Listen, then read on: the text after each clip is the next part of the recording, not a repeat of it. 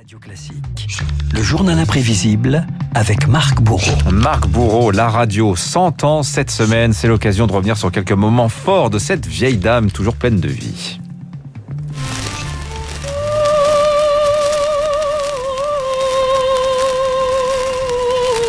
Et d'abord, une correction, Dimitri, ce n'est pas à la Tour Eiffel et ce n'est pas en décembre 1921 qu'est née la radio, mais un mois plus tôt avec cette voix, Yvonne Brottier.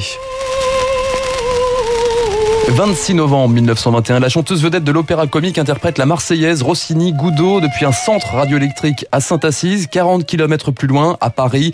250 privilégiés, ingénieurs, scientifiques réunis à l'hôtel Lutetia découvrent en direct cette voix transportée par les ondes, le premier direct à la radio de l'histoire. Je suis perdu Je suis assassiné Alors il y a du chant à la radio, mais il y a aussi du théâtre. hein. Ici le ça premier, le premier direct à la radio? Alors c'est celui qu'on a entendu juste avant. hein. Ouais. Ça c'est euh, du théâtre, le monologue de la cassette dans la Var de Molière, interprété par le comédien Charles Dulin en 1948. Et parmi les milliers d'auditeurs devant leur poste se trouvait un jeune adolescent à Nantes, son nom Jean Rochefort. Ma mère et moi, nous écoutions les retransmissions théâtrales à la radio, dans le noir.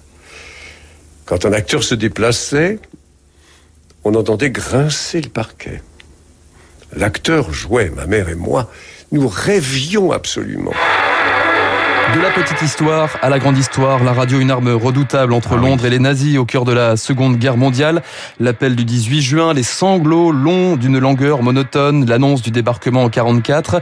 Euh, Document beaucoup moins connu celui-ci Dimitri, un message aux Français du 21 octobre 1940. Français, c'est moi, Churchill, qui vous parle. J'ai marché avec vous et je marche encore avec vous aujourd'hui. En Angleterre, sous le feu du Bosch, nous n'oublions jamais quel lien et quelle attache nous unissent à la France. Dieu protège la France.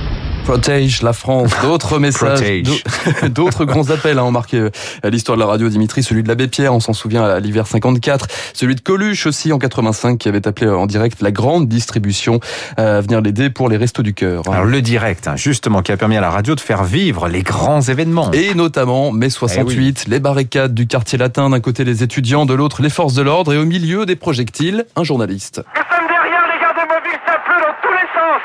Des voitures sont rebrouillées. Aïe la vache, pousse-toi. Voici les étudiants qui chargent maintenant. Reculez Les étudiants chargent Mai 68, suivi par des milliers de Français collés à leur poste, y compris dans les tribunes de Roland Garros. Le 29 mai 68, Jacques Dorfman arbitrait une rencontre du deuxième tour et se souvient d'une ambiance surréaliste. C'était le jour où nous avions perdu la trace du général de Gaulle.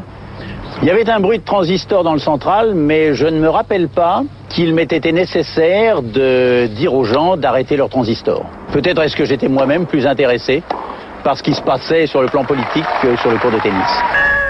Good morning. The time is 6 o'clock and the sound of the bell means you're tuned to Radio Caroline on 199 meter.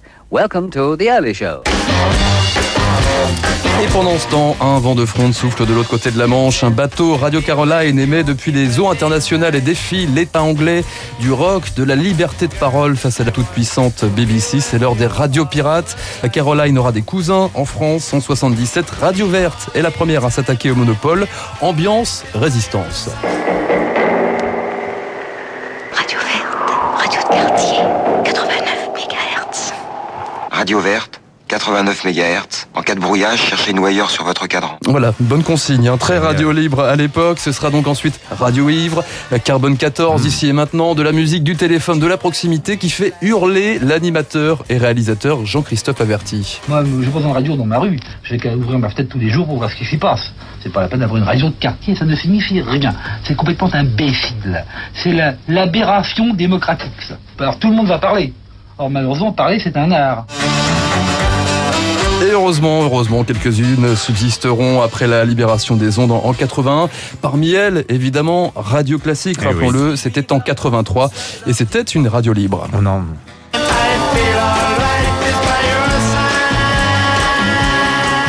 Enfin, en tout cas, vous parlez au début de ce journal imprévisible. On l'a entendu chanter, la cantatrice Yvonne Brottier.